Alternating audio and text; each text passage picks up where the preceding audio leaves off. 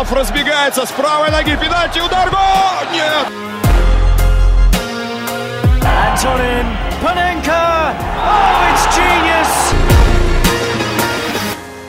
Всем привет, это Паненко для бритья. Подкаст для тех, кто любит футбол и викторины. Меня зовут Алексей Орлов, и я бы точно смог заменить Геннадия Орлова, потому что могу произнести фамилию Алдервейрельд.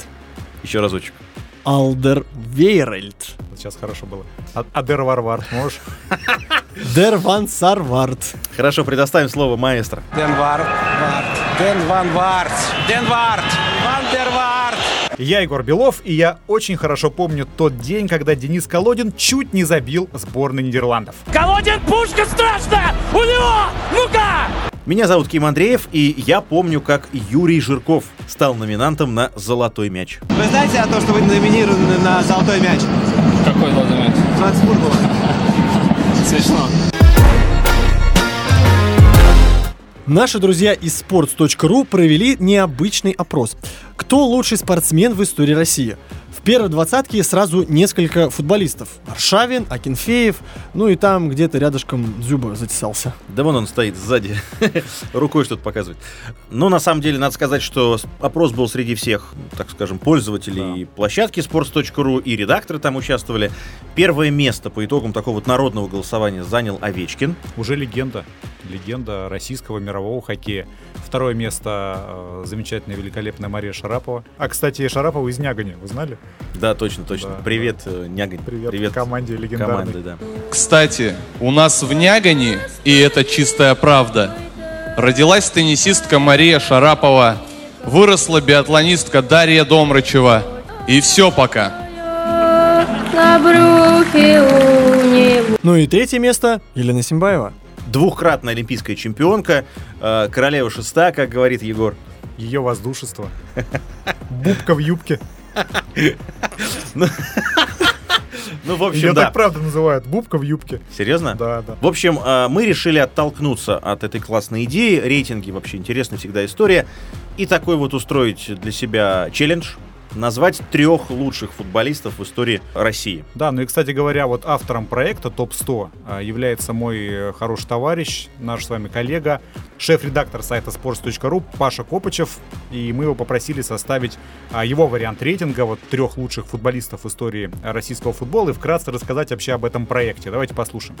Всем привет, меня зовут а, Павел Копычев, я шеф-редактор sports.ru и спасибо ребятам, что позвали меня в их замечательный футбольный подкаст. Если говорить про футбол, то, честно говоря, здесь я, наверное, не буду оригинален, если скажу, что лучшим выбрал Андрея Аршавина, человек, который, на мой вкус, а, подарил многим лучшее время в истории российского футбола. На втором месте в моем рейтинге футбольном а я с удовольствием представлю Игоря Кенфеева, наверное, это лучший вратарь, который когда-либо был в России. А на третьем месте я поставил Валерия Карпина. Мне кажется, что это в первую очередь э, самый харизматичный футболист, который когда-либо играл за сборную вообще в российском футболе. Ну а дальше, дальше можно, конечно, уже варьировать свои впечатления. Это может быть и Мостовой, это может быть и Анопка, безусловно, это может быть и Оленичев, который выигрывал Лигу чемпионов. Здесь уже вопрос вкуса. Ну что, спасибо нашему другу э, Павлу, особенно за то, что он не стал включать э, Сергея Чепикова в свою тройку лучших футболистов, потому что Паша большой фанат биатлона. Биатлона, да. И, и Ули Эйнера Бьорндалина. Давай, Антон, догоняй! Догоняй, Антон! Из шести стреляет Антон Шипулин! И погоня за Бьерндалином! Хорошо. Ну давайте я начну быстренько. Я на самом деле подглядел, кто у вас, и чтобы не повторяться, решил так что ли разбавить. Э, Тем более есть из кого выбрать. Все-таки славные годы мы с вами смотрели, наблюдали. Э, Несколько таких вот, что ли, витков удачных развития российского футбола. Моя тройка. Валерий Карпин. Наверное, для кого-то неожиданно. Но, кстати, он где-то и в рейтинге sports.ru тоже где-то Он фигурировал. есть, он есть там в двадцатке лучших или в десятке даже, по-моему. В общем, есть. да. Э, Для меня Валерий Карпин это образец э, качественного европейского футболиста, просто потому что он много лет играл э, за границей. Карпин забивал важнейшие голы за сборную России. Ездил на чемпионат мира 2002 года и там Да. забивал. Забивал в ворота французов, действующих чемпионов мира Тот на самый ста- гол со штрафного. А, в матче Россия-Украина, да, а и, и Франции забивал, да. Да, забивал и французам на Стад де Франс, и Украине в том самом матче. Поэтому, ну, мне кажется, его место заслуженное, а еще он умел э, отвечать на поле всем, э, даже если это Зинедин Зидан. Да кто он такой Зидан, чтобы мне Карпину там какой-то Зидан говорит? Э, Еще в свою тройку я добавлю, э, пожалуй, Юрия Валентиновича Жиркова, тот самый номинант на «Золотой мяч», просто потому что это лучшая левая нога в истории российского футбола. Я думаю, возражений не будет.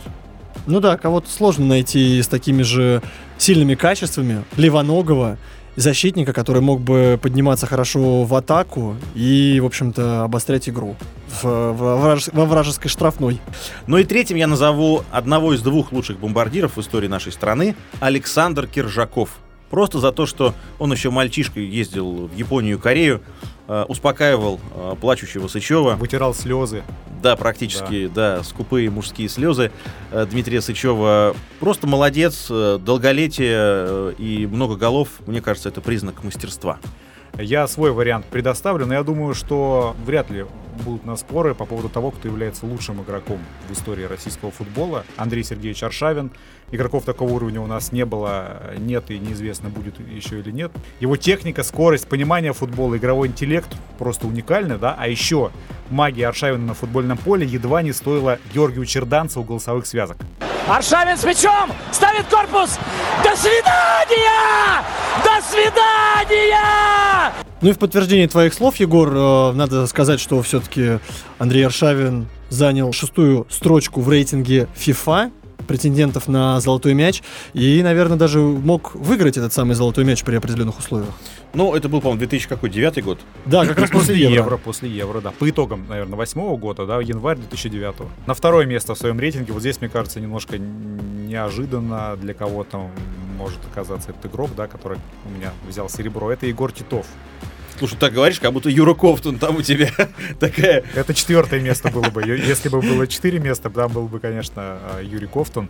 Но нет, а, Егор Ильич Титов. Ну, просто, ребят, вы знаете же, да, что я за «Спартак» начал болеть в 2000 году, и тогда Титов был лучшим игр- игроком страны, причем безоговорочно. Он как раз стал а, лучшим футболистом по итогам 2000 года, также еще в 98 году его признали лучшим игроком. Он был лидером, капитаном того самого «Спартака», который гремел в Европе, забивал а, ворота Байера в той Лиге Чемпионов, оформлял а, дубль Спортингу, забивал, причем и в том, и в другом матче, забивал Арсеналу. То есть он был, как мне кажется, на уровне европейского футбола, играя в России в «Спартаке», он был э, ну, в числе там лучших игроков. Окей, кто у тебя третий? На третьем месте у меня человек, которого не очень-то жалуют болельщики «Спартака», но это все равно легенда. Вот мы часто употребляем это слово «легенда». Вот применительно к Игорю Акинфееву, я думаю, что с полной уверенностью можем и сказать, что это абсолютно легенда российского футбола. Я тут, ребят, недавно зашел, посмотрел, сколько э, сухих матчей у Акинфеева. Как вы думаете? По-моему, больше 200. Мне тоже кажется, где-то 250, ну, может Не-не, быть. чуть поменьше. Ну, Поменьше, 200 там, ну. 200 с чем-то, типа Ну, да, 205 там. Вы оба правы в том, что больше 200, действительно больше, но их у него 350. А, о, как. Сухих матчей. Сухих матчей. Он э, лидер э, клуба Льва Яшина. Причем, что интересно, сам Лев Яшин в своем же клубе Льва Яшина занимает четвертое место. Лех, что у тебя? Я на первое место поставлю нападающего, который играл вместе с Андреем Аршавиным. И это Роман Павлюченко. Ярко играл за «Спартак», учил забивать Гаррета Бейла классные мячи в Тоттенхэме и, самое главное, по сути, вывел нашу сборную на Евро 2008 года, когда отгрузил дублетик англичанам в Лужниках.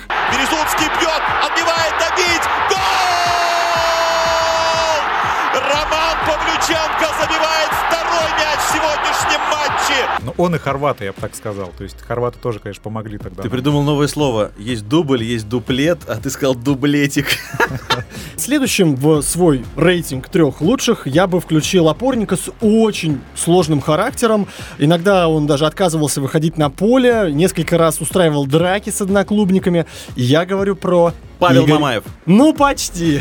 Рядом, но нет. Это Игорь Денисов.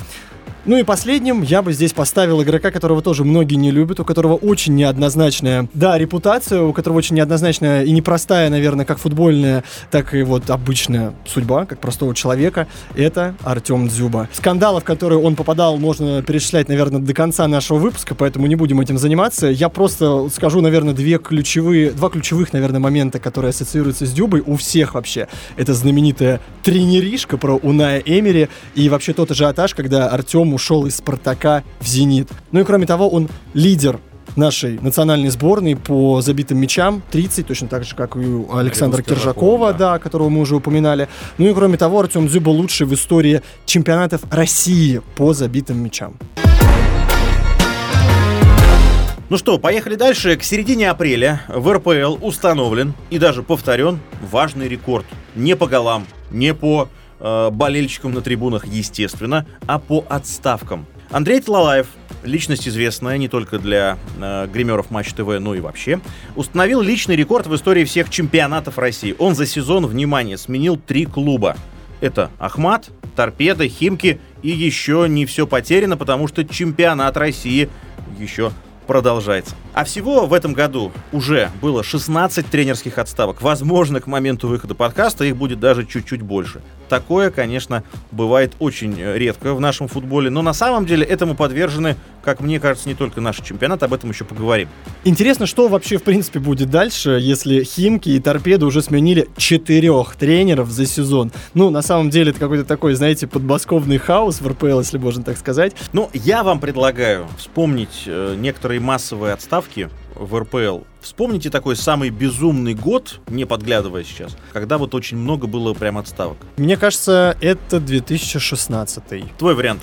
Мне почему-то сразу, ну, я, я подозреваю, что это не неверный ответ, да, мне сразу вспоминается вот какой-нибудь 2003 год, да, когда в «Спартаке» началась тренерская чехарда, и мне кажется, там за один сезон в «Спартаке» только человек 15 сменилось, э, так что... Ну, на самом деле, где-то между вот вашими ответами 2014 год. В последний раз было также 16 отставок. Просто напомню, э, это было почти 10 лет назад, как тогда выглядел мир. Слуцкий еще в ЦСКА, и у Слуцкого еще нет волос, еще пересадка не осуществлена. Праймовый Думбия Томи Саранск играют в РПЛ. Команда из Нижнего называется не Пари НН и даже не Нижний Новгород, а Волга. Ну и Спартак Гогнев, это очень смешно. Он еще играет, был тогда капитаном Урала, куда, кстати, говорят, его звали, но в итоге Гончаренко пришел. Кстати, отставка. Это слово года не только в РПЛ, но и в АПЛ, английской премьер-лиги. 13 тренеров, такого не было никогда. Ну, вообще, ничего удивительного, да, я вот немного, немного э, такой показательной статистики приведу, о чем, э, кстати говоря, говорил Леонид Слуцкий недавно, да, в программе э, «Коммент-тренер». Чем является олицетворением просто Леонид Слуцкий, я бы сказал. Да. Uh, интересный ф- такой вот, uh, такие факты привел Леонид Викторович. Средний срок тренера в России примерно составляет 11 месяцев. Надо только раз... уточнить, что срок на тренерском э, посту. Да, да, да. Ну, примерно как молоко пастеризованное, там-то тоже до года где-то. Да. Ну, вот в пачках. Хорошо, что не, не, не как не некоторое молоко, да, которое 6 дней э, всего. Если помните, был такой тренер Дмитрий Гунько. Да, да, да, да. точно. Это 6 или 8 матчей в «Спартаке» отработал, причем его назначили исполняющим главного. Кстати, по-моему, вместо Карпина как раз в 2014 году. В общем, всех физруков назвали, давайте дальше. Что в Англии, кстати, с, с сроком э, эксплуатации тренеров? Ну вот в России, как я уже сказал, 11 месяцев, в Англии чуть больше, да, вот этот вот средний срок э, пребывания тренера на, э, в той или иной команде, полтора года, и то благодаря в первую очередь Пепу и Клопу, да, которые работают с незапамятных времен. Продолжая такую продуктовую тему, если тут скоропортящиеся кисломолочные продукты, то Пеп это консерва явная, которая там на года просто а обосновалась. А Клоп, а Клоп вино. Какой-нибудь э, баварский сыр. Хотя никогда не работал в Баварии, вообще-то, да. Я предлагаю так к теме АПЛ все-таки э, да, вернуться. Да. Друзья, вы знали, например, что английский тренер э, ни разу не выигрывал современную премьер-лигу, да, вот современной истории. Ни разу. Именно английский тренер. Подожди, а Фергюсон он... Он шотландец. Он шотландец. Он шотландец, в том-то и дело. Ферги. Он как, он, он как хороший вискарь, он шотландец. Да. Так, а подожди, ну там Мауриньо, вот эти все персонажи, ну да. Ну Мауриньо, пожалуй. англичанин как бы не назовешь. А какой-нибудь да? Роджерс не выигрывал? Брэндон Роджерс? Нет, он вообще северо- североирландец. Понятно. Лех, ты знаток, я смотрю. Ты, ты подписан на Александра Елагина, что ли? Как откуда ты это все знаешь? Нет, просто АПЛ самая лучшая лига, это во-первых. А во-вторых, я смотрю выпуски Василия Уткина, который тоже очень любит английскую премьер-лигу. Ну так вот, э, рекордсмен э, из тренеров по числу побед в АПЛ, э, я думаю, вы прекрасно знаете кто, да, о ком речь. Это, конечно, Алекс Фергюсон, у него 13 побед в общей сложности. А какая из стран идет следом? Как вы думаете? Ну, может быть, Португалия, если Мауриньо, он же, помните, побеждал когда пришел в начале нулевых, и потом еще выигрывал с э, Челси, по разок. А может уже Пеп, кстати, Испания. Возможно, это кто-то из Германии. Это Италия. Четыре победы всего у тренеров э, итальянских в Англии. Речь об Анчелотте, Манчине, Конте и Раньере.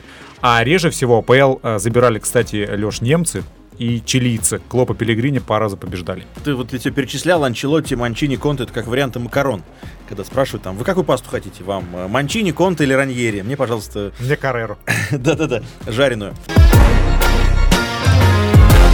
Парни, Головин официально стал самым дорогим российским футболистом. На трансфер-маркете он стоит 25 миллионов евро, да и сейчас он явно проводит свой если не лучший, то один из лучших сезонов в Европе. По системе гол плюс пас уже больше 15 очков. Кстати, тоже можно было бы назвать, вот за последние там лет 5 то точно, наверное, самый интересный российский футболист. А, ну да, и мы помним, что Александр Головин совсем недавно продлил контракт со своим клубом до 2026 года. Сейчас, уже сейчас у него 5 лет э, выступлений за Монако, что является ну вот по современной, как мне кажется, российской истории, истории российского футбола, это просто уникальная ситуация. Э, и вообще за всю историю нашего футбола не так много было игроков, которые вот э, не менее пяти лет выступали за один иностранный клуб. Давайте вспомним других наших за границей. Э, и обязательно условие, чтобы тот или иной игрок не менее пяти лет выступал за свою команду. Ну, на самом деле, хочется сразу вспомнить кого-то вот яркого, да, вот мы вспоминали покера Аршавина на Энфилде, но он не играл так долго за Арсенал. Он провел 4 э, сезона, можно сказать. Поэтому надо с кого-то другого начать. Я копну, как всегда, глубоко, куда-нибудь в 90-е. Лопата упрется. Упрется она у меня в команду Фоджа. Игорь Колыванов, замечательный футболист, ныне тренер. Провел там 5 лет, с 91 по 96 год. Лех, напомни, а сколько тебе было в 96-м? Я что-то подзабыл. Ну, как говорится, в таких случаях меня даже еще не было в проекте. Не, ну серьезно, типа минус 2? Минус 3 получается. А, минус 3, хорошо. А, то есть ты родился в год золотого мяча Ривалда. Уникальность Колыванова еще и в том, что он после этого еще провел пятилетку, очень важную, в другом итальянском клубе Болонья. Такого комбо, кстати, нет ни у кого если я ошибаюсь, поправьте меня. Кстати, в составе Болонии футболист дошел до полуфинала Кубка Италии и полуфинала Кубка УЕФА в 99 году. А вот на самом деле я здесь задумался, родина пасты Болоньеза не Болонья или случайно? Ну вдруг. Надо ну, ладно. Колыванова спросить. Да, ну, напишем ему, спросим, узнаем. Я, на самом деле, вспомню другого ветерана, Виктора Савельевича Анопка. Он провел 6 сезонов в Реал Авьедо с 96 по 2002 год. Ну, удивительная карьера, на самом деле, и в Испании тогда много играло выдающихся футболистов, и не был такой, как сейчас, вот, э, что ли, монополии Реала и Барселоны, да. Много ведь было разных футболистов. Сегодня и Карпина вспоминали, и Мостового. Э, поэтому про Мостового я немножко и расскажу, потому что у него набирается аж 8 сезонов за Сельту. Э, большая цифра. Футболист был капитаном команды в какое-то время, ну а жители Виго, вы знаете, что даже собрали деньги и сделали ему очень комичный, на самом деле, памятник, но все-таки памятник. Поэтому это не миф, друзья мои. Реально есть в Виго памятник Александру Мостовому, и его видел не только Александр Мостовой. Ну, я бы здесь мог бы назвать э, Павла Погребника, который тоже много лет играл за границей, но назвать его карьеру какой-то супер успешной Который был памятником определенном роде, да? Да, в какой-то степени, да. Но назвать его карьеру какой-то супер успешной нельзя. Э, поэтому я здесь скорее вспомню про Дениса Черышева, воспитанника мадридского Реала. Но, правда, он вечно скитался по арендам. Да, были у него моментами какие-то проблески в мадридском Реале. Но в целом нельзя сказать, что у него была какая-то вот именно супер успешная заграничная заграничная карьера, как, например, у его отца. Да, Дмитрий Черышев, между прочим, э, уроженец Нижнего Новгорода, пять лет играл в испанском э, Хихоне из Спортинга, или а, Спортинг из да. Хихона, да. Ну, в общем... Скорее, Спортинг из Хихона. Из да. Хихона, да. Ну, в общем, где-то там, где-то там, в э, теплой жаркой Испании он провел 5 сезонов и 158 матчей. Его общая статистика 47 голов, ну, неплохо. Можно было бы вспомнить, наверное, еще Павлюченко, про которого мы говорили, Оленичева, ну такие вот яркие легионеры, которые играли за границей, но у них не набирается 5 сезонов. Вот на самом деле, если посмотреть статистику, очень у многих цифра 4 фигурирует такая проклятая. Ну, в общем, почему-то очень часто четвертый год становится последним для наших футболистов, и даже Аршавин вроде бы куда уж мастер, золотые годы, но только 4 сезона. Удивительная история, да, но, в общем, Головин в этом смысле уже сейчас невероятно крут. Уникум российского футбола по современным, наверное, меркам. Ну что, переходим к следующей теме. Мы, помните, с вами недавно обсуждали самых древних таких вот э, песочных людей в футболе. Постоянно их обсуждаем. Да, сегодня предлагаю посвятить все-таки, уделить внимание, уделить внимание молодежи. Почему? Потому что не так давно Сергей Пеняев стал самым молодым автором гола за сборную России, обогнав кого? Ну, наверное, Сычева. Сычева, да. Да, Сычева.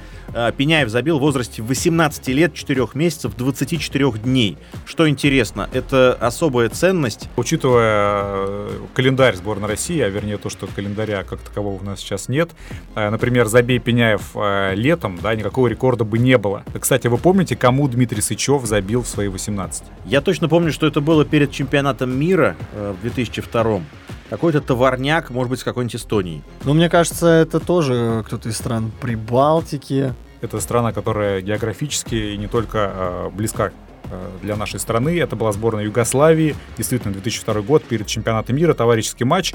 И Сычеву тогда было 18 лет и 6 месяцев. Круто. У меня только одна ремарка насчет того, что все вот ты сказал. Э, Матч все-таки был не товарищеский, а какой, Лех? Контрольный. Я, во-первых, приветствую. Ну, кстати, парни, а кто самый молодой автор гола в истории чемпионатов мира, как вам кажется? Может быть, кстати, Клозе, потому что он в свое время, э, он ведь на многих э, ЧМ забивал, да, возможно, он в очень раннем возрасте первый гол забил. Мне кажется, может, кто-то из испанцев, вот из этих вот... которые- Рауль какой-нибудь там. Ну, давайте я вам дам маленькую подсказку. Это человек не из Европы, он не с этого континента. Ну, в общем, парни, это Пеле. Он забил свой гол на чемпионате мира 58 года в возрасте 17 лет и 239 дней. Ну, на самом деле, правда, феноменальное такое достижение, абсолютно уникальное. Э, После этого он еще успел оформить хитрик в полуфинале против Франции и положить еще два мяча в финале со сборной Швеции. Ну, кстати, безусловно, да, э, юные фанаты э, могут думать, что самым молодым автором гола на чемпионате мира является э, нынешний талант Барсы, Гави. Да, Вот, который- вот, я про него, наверное. Но стоит упомянуть, да, что он стал рекордсменом после Пеле, да, тоже дорого стоит, да, особенно учитывая конкуренцию в сборной Испании сейчас. Да, обычно так называют, знаете, э, самый молодой гол на чемпионатах мира с 58 года. Ну, потому что до этого был Пеле. Э, Кстати, уже упомянутый нами Дмитрий Сычев входит в десятку э, самых юных авторов мячей на чемпионатах мира за всю историю. Крутое достижение. Его вот совсем недавно, только вот получается, на минувшем мундиале, Гави-то и подвинул. Поэтому предлагаю вспомнить последние мгновения матча, где Сычев забил свой гол. Бельгия, Россия, 2002 год. Ну и слезы, конечно. Конопка. Все. Российское время на чемпионате мира в Японии и Корее закончилось. Буквально на секунду еще хочу вернуться к Испании. Интересно, что Гави еще и самый молодой автор голов в истории Испании. 17 лет и 10 месяцев. Причем он буквально на 6 дней обогнал своего партнера по Барсе Ансу Фати. Ну, Вот получается, что 17 лет такой возраст рекордов, да. Вот, допустим, ту же Англию взять, это самый юный автор гола в истории сборной Англии, Уэйн Руни, он забивал э, 6 сентября 2003 года в матче с Македонией, ему тогда было 17 лет, 10 месяцев и 30 дней. Ну, хочется на самом деле его перепутать с Беллингемом. Он стал самым молодым автором голевой передачи в истории сбор- сборной Англии на последнем чемпионате мира, собственно. Но вот рекорд у сборной Германии держится уже больше 100 лет. Даже не буду мучить вас, ребята, что же это за легенда, потому что было это давненько. Даже я тут туда не добирался э, в своем research е. Но 1910 год, то есть даже до Первой мировой войны, чтобы вы понимали, даже не до Второй, а до Первой. Зовут это чудо Мариус Хиллер. Забил он в возрасте 17 лет, 7 месяцев и 28 дней. До сих пор никто рекорд не побил, увы. Ну что, какой можем вывод мы из- из-за всей этой истории сделать? Да, ребят, этому миру нужно больше 17-летних. Ну что, э, переходим к нашей рубрике постоянной, которая связана с вопросами и ответами. Мы играем в квиз, ну и сегодня, по традиции, уже отталкиваясь от предыдущей темы, я хочу немножко вас сегодня помучить на тему молодежи. Вот. Э, Если вот Леху убрать, то наш с тобой, Егор, средний возраст получается где-то 42, а с Лехой уже в районе 25. Поэтому, Леха, надеюсь, ты сегодня будешь э, в числе призеров. Все как обычно, я задаю вопрос по очереди каждому из вас. Если отвечаете правильно, получаете балл. Если не получаете э, балл, то у соперника есть шанс этот балл забрать, правильно ответив. Итак, поехали. Начну, наверное, с легкого, э, поэтому задам вопросы Егору. Спасибо. Пеняев, самый молодой автор э, не только гола за сборную России, но и гола в РПЛ. Есть одна оговорка. Он самый молодой автор гола в РПЛ с 2009 года. Пеняев забил в возрасте 17 лет 39 дней. Но это только второй результат в истории РПЛ за, там, получается, 20 с лишним лет. А вот кто забил в еще более раннем возрасте? Ну, мне сразу вспоминается э, Джано Ананидзе. Тут речь про именно российских футболистов или вообще в целом в истории, в истории нашего чемпионата, да, ты уточнил? Это Джано. Но я думаю, он даже где-то в 16 с копейками забил, где-то я читал, что вот, вот такой был у него возраст. Ну, на самом деле, ты прав, Егор, совершенно верно. Это Ананидзе. Ему было 17 лет и 9 дней. Хорошо, Лех, ну тебе тут надо что-нибудь позаковыристей. Ты как человек, связанный с вратарской профессией, я думаю, тебе будет интересно. С позиции скорее. Ты думаешь, что возьмешь. В 2011 году, возвращаемся туда назад, основной вратарь этой команды получил серьезную травму. На следующий матч вышел резервный голкипер, естественно, но тут же получил красную карточку. В итоге на третий матч пришлось вызывать совершенно молодого 16-летнего э, футболиста, скорее всего, из там дубля или молодежки, звали его Сергей Ревякин. В первой же игре этот э, мальчишка молодой пропустил 4 мяча. Во втором э, матче он пропустил уже на 23-й секунде. Это была его последняя игра за команду. Назовешь команду, в которой все это произошло в 2011 году. Да, ну, конечно, ты спросил. Но здесь давай так, я выделю главное, да, чтобы тебе, может быть, было чуть полегче. В 2011-м основной вратарь получил травму серьезную. И после этого выбыл. И этот момент, он такой в истории России запечатлен очень хорошо. Ну, смотри, первая мысль, что это ЦСКА. Сначала ты заговорил об Акинфееве, и этот момент знаменитый с Велитоном, когда он столкнулся. Пошел Велитон очень жестко на вратаря. Правда, вратарь вышел за пределы штрафной. Вратарь был за пределами штрафной. Но в корпус вратарю пошел Велитон. Потом, вероятно, ты говоришь о Чепчугове, и, соответственно, вот, вот этот вот третий, третье молодое дарование ЦСКА, которое Ревякин. себя вот так показало. Ревякин, да. Да, совершенно верно. Красавчик, это было все в ЦСКА в 2011-м. Те самые кресты, которые порвал Акинфеев и Велитону здесь не Обещал. спасибо, да. Ну что, молодцы, пока идете ровненько, ровненько, 1-1. ячейка. Посмотрим, что будет в финале. Хорошо, следующий вопрос, Егор, снова тебе. Да. Самый молодой гол на чемпионате Европы забил футболист сборной Швейцарии в ворота сборной Франции. И было это в 2004 году. Назовешь футболиста, получишь балл. Так, сборная Швейцарии, д- 2004 год. Евро, да. Слушай, это может быть какой-нибудь там Александр Фрей такой был. Был, но это не он. Давай, я предположу, что это был Джордан Шакири. Видимо, сложно. Я подготовил вопрос. Надеюсь, следующие будут не такие. Но я не знаю просто, на- насколько этот факт, он общеизвестный. Но нет, э, наверное, нет смысла вас мучить. Он играл и за Базель потом, и за какие-то команды в Бельгии. В общем, это Йохан фон Лантен. Нет? Не, не, ну Мимо. я, я, я помню. Фон Лантен. Он до сих пор играет, ему 37, прошло уже прилично почти 20 лет, но он до сих пор играет. И вот на момент, когда он забил на Евро, ему было всего 18 с копейками, и до сих пор никто этот рекорд не побил. Хорошо, ну тогда я этот балл забираю себе и вступаю с вами в битву. Идем дальше. Леха, вопрос для тебя. Так. Самый молодым игроком сборной России, как мы уже сегодня много раз говорили, который выходил на поле, а не только забивал, стал Сергей Пеняев. У него много достижений, просто молодое дарование. А, Напомню, ему было 18 лет и 15 дней. Было это осенью прошлого года. Играл он с одной из команд Центральной Азии. И это достижение установил. До этого очень много лет это звание лучшего, точнее не лучшего, а самого молодого игрока в истории сборной, кто выходил на поле, удерживал другой игрок. Он вышел на поле тогда, в далеком-далеком году, в возрасте всего на 5 дней старше. 18 лет ему было и 20 дней. Что это за игрок, которого мы сегодня уже немножечко упоминали? От- Отвечает Алексей Орлов, город Москва. А, я предположу, что это Игорь Акинфеев. Игорь, Игорь Акинфеев. Да, совершенно верно. Простой, да, вопрос? Смотри, ты мне загадал Акинфеева. Подожди, ты загадал Лехи Акинфеева, а мне кого еще раз? Лафонтена? Йохан фон Лантен, да. Фон Лантен. Дер Варвар ты бы еще загадал. Ден Ден Ван Варт. Ден Варт. Ван Дер Варт. Хорошо, ну тогда э, счет у нас получается 2-1. Нужно отыгрываться. Егорио, давай. Давай попроще. Там, Стреляй. Правильно, ну, два. 1-1. Ты же тоже с нами играешь? Да, практически схема у Бышевца. А, значит, самый молодой дебютант сборной Франции держит рекорд с 1906 года. Назови, пожалуйста, его фамилию. Имя не называй. Ты серьезно, что ли? Ну нет, конечно, я шучу. В общем, этот прекрасный футболист э, начала прошлого века э, носит не менее прекрасную фамилию Вербурже.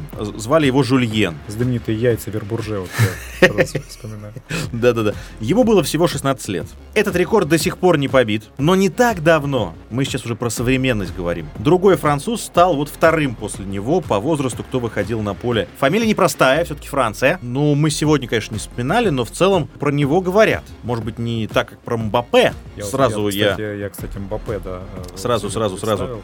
Да, это было не так давно. Это было буквально, может быть, два года назад. Ну, слушай, я действительно думал, что это Мбаппе, но, по, по- по всей видимости, речь не о нем. Давай я просто скажу, там, Юпамикано. Нет, нет, нет. Ну давайте попробуем. А, Мне кажется, должны догадаться. Давайте так вот, по попытке.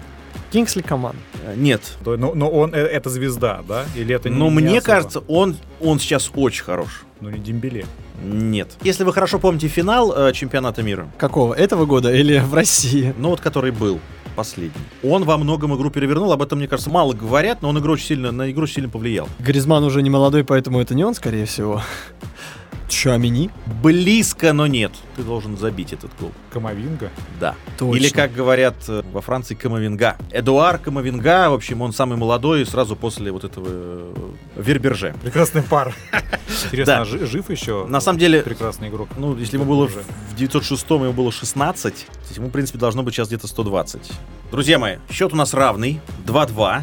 А, как в матче Россия-Хорватия, нужно определить, кто лучше. А, Давайте тогда устроим серию пенальти Да. и определим, кто является самым молодым автором гола в истории США в Копа Америка. Я могу выйти просто из студии сейчас, да. И на этом все кончится. Я дам, я дам варианты. Варианты Мачис, Мендес или Пулишич.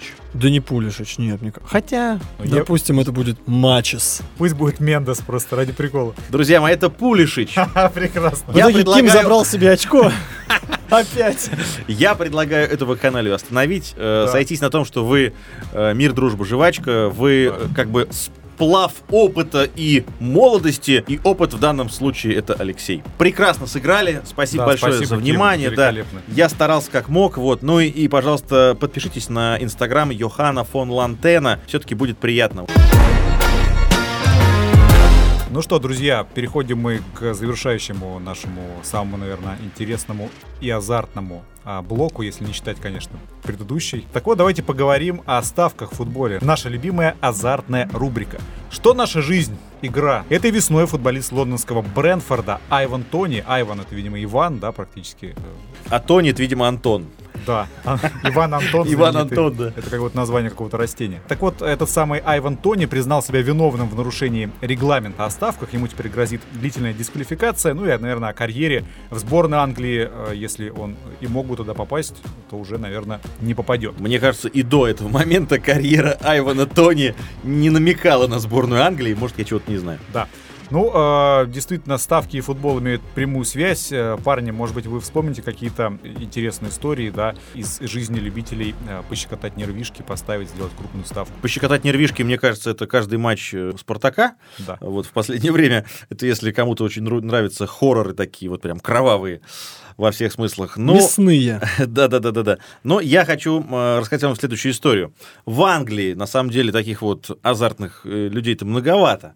Один из них Джоуи Бартон, известный в прошлом футболист, ну, довольно известный. 10 лет он делал ставки на спорт, на секундочку. И как бы об этом как будто бы никто не знал. Потратил на это больше 200 тысяч фунтов. Интересно, что он 42 раза ставил на свою команду, что, в принципе, наверное, ну, законами любой страны запрещено, если ты играешь. Но самое смешное, что он 15 раз ставил э, на проигрыш своей команды. Это, в общем, ну, даже как-то не по-спортивному. Не знаю, что он заработал, но мне кажется, что любовь фанатов он точно не заработал. Вот футбольная ассоциация местной страны всего лишь оштрафовала азартного футболиста на 30 тысяч евро, отлучила от любимой игры на полтора года, но мне кажется, можно было пожизненно дать легко. Ну, вообще, соблазны есть даже у великих. Вот, например, Джан Луиджи Буфон, который по сей день играет в Парме, в 2006 году пригласили в прокуратуру и предъявили обвинение в незаконных ставках. Голкипер не стал опираться, но сообщил, что ставил только на международные матчи, а не на игры Юве, за который на тот момент выступал. Буфону в итоге поверили, поняли и простили. А, кстати, вы знали, что даже сэр Алекс Фергюсон увлекался беттингом, как э, принято называть это, это направление. Это болезнь? Но для некоторых Ну, людей беттинг становится болезнью, к сожалению. Да, здесь очень важно вовремя Ну, просто бет, бет типа ставки, да, Да, да, абсолютно верно. Один бывший игрок МЮ э, в своей автобиографии рассказал, что э, сэр Алекс периодически э, давал ему деньги, просил сбегать, так сказать, кабанчиком метнуться в ближайший пункт приема ставок, чтобы поставить от его имени на какую-нибудь команду. И когда э, сэру Алексу улыбалась удача, он э, не забывал о, о чаевых даже, да, для вот этого э, мальчика на побегушках. Есть ли у вас версии, что это может быть за игрок? Если это автобиография, я полагаю, это какой-то известный футболист. Мне кажется, это Рио Фердинанд. Я думаю, Фердинанд сам бы послал Фергюсона. Тут надо какого-то молодого, слабохарактерного, типа Ники Бат, вот какой-то такой. Ну, а а мне кажется, это кто-то кто из тех самых легенд, да, вот помните? а, Младший из Невилов, может, он был Вот тоже я как- хотел сказать Невил, Подожди, да. они- они не- Может быть, это был Андерсон, был такой игрок Андерсон, Сын Андера. Да.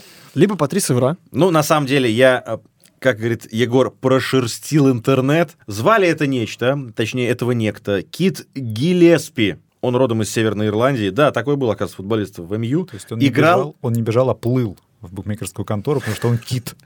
Кит.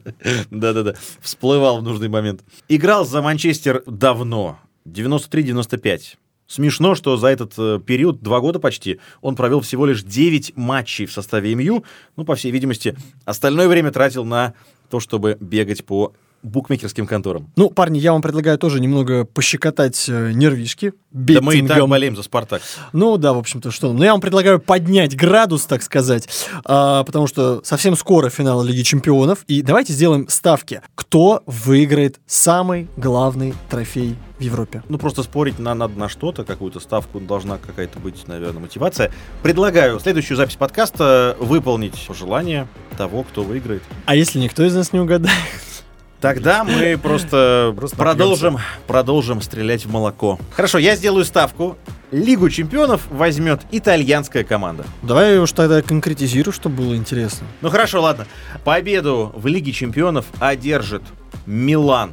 И я прошу зафиксировать это в протоколе. Я э, предполагаю, что может выиграть, и, и, скорее всего, да, фаворитом является Манчестер Сити, но я все-таки ставлю на Реал. Ну, я бы сказал Манчестер Сити, потому что Манчестер Сити очень классно сейчас играет, очень стабильно, но на самом деле э, последние много лет Пепа Гвардиоле не хватает вот совсем немножечко, чтобы достичь этого успеха. Мне почему-то кажется, что и в этот раз э, вот этого самого немножечко как раз-таки ему не хватит, чтобы выиграть Лигу Чемпионов, поэтому я скажу, победителем станет Интер. Это была Паненко для бритья. Подкаст для тех, кто любит футбол и викторины. До встречи, дорогие друзья.